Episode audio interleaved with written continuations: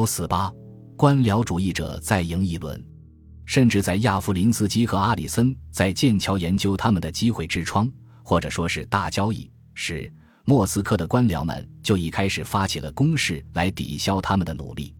尽管亚夫林斯基和阿里森都得到过戈尔巴乔夫的保证，说他将全力支持他们的计划。五月中旬，在他们向阿纳托利·切尔尼亚耶夫简要汇报时，也得到了有力的鼓励。几天后，我们得知苏联已经发出正式请求。要求在月底由帕夫洛夫的总助理弗拉基米尔·谢尔巴科夫和普里马科夫会见布什总统和国务卿贝克。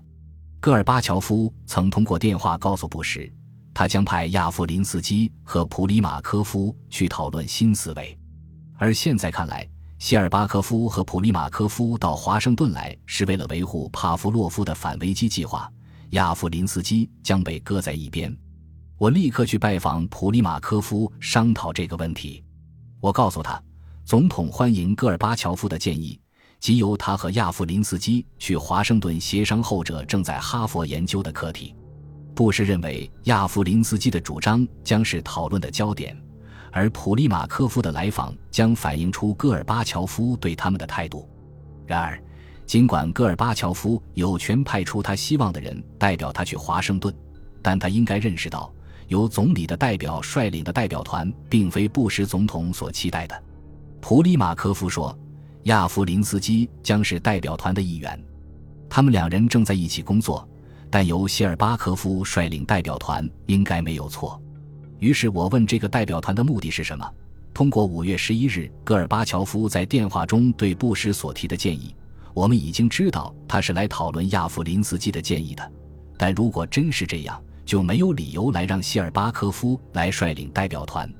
普里马科夫回答说：“是来帮助戈尔巴乔夫准备他所期待的伦敦七国集团的会晤。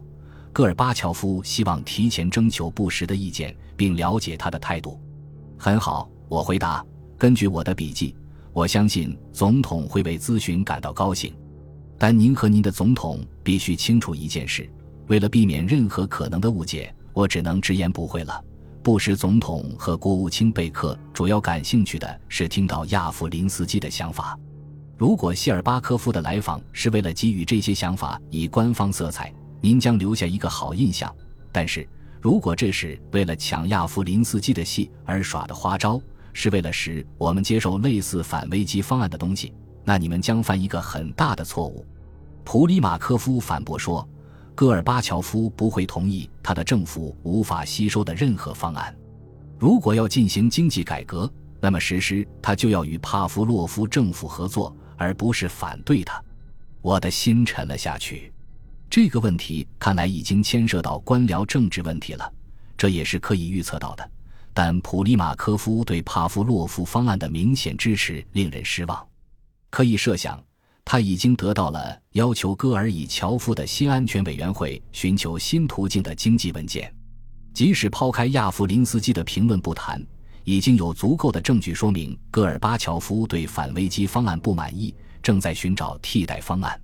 但是，他的关键人物普里马科夫似乎要把赌注压在官僚派一边。无疑，我在回答时语气是严厉的。我说。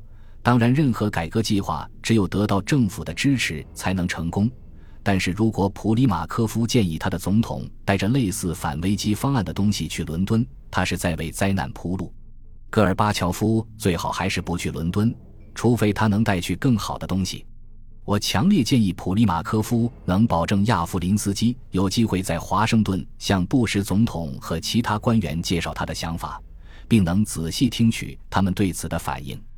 这样，他在向戈尔巴乔夫提出建议，以便将最有成果的方案带到伦敦时，将处于更好的地位。为了避免一次毫无意义的会晤，布什总统再次打电话给戈尔巴乔夫，并强调说他正在期待听到亚夫林斯基的意见。然而，这并没有阻止普利马科夫减少亚夫林斯基参加华盛顿会晤机会的不断努力。华盛顿本来残存着一线希望。即戈尔巴乔夫最终可能愿意采纳有成功前景的经济改革方案，但结果他们粉碎了这一希望。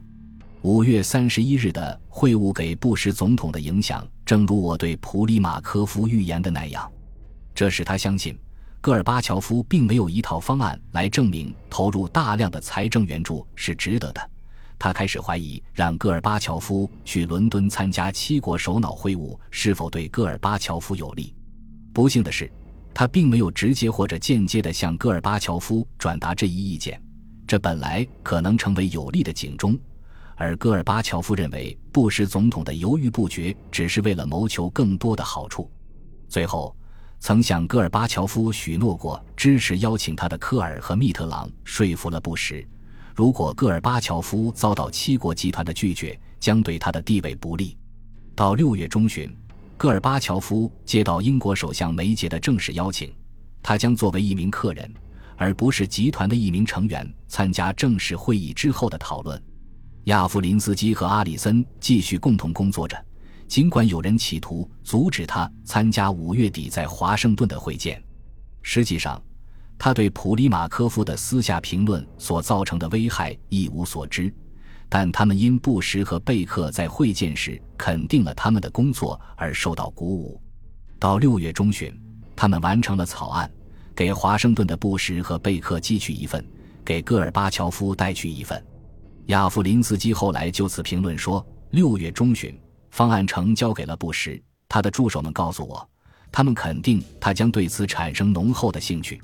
他们还说，我应该留心贝克六月底在柏林的讲话，如果其中有一个特定的提法，这就说明这个方案得到了美国的支持。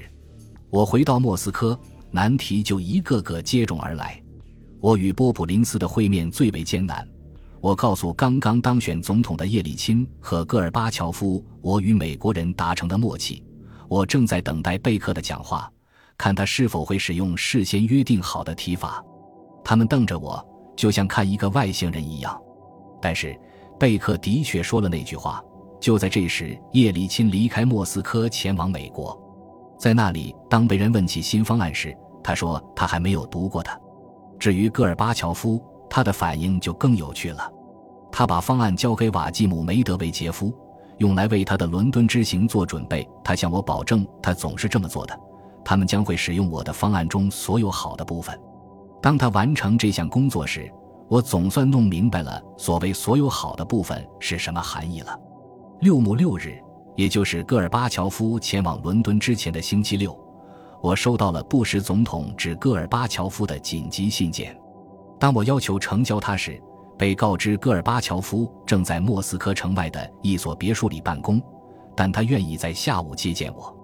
苏联礼宾司负责人乘一辆公车来为我的司机引路，来到城西沃林斯科伊的一套别墅里。戈尔以乔夫正在一幢斯大林时代的房屋里办公。据我的陪同说，斯大林过去经常用这幢房子。我们的汽车驶向主楼时。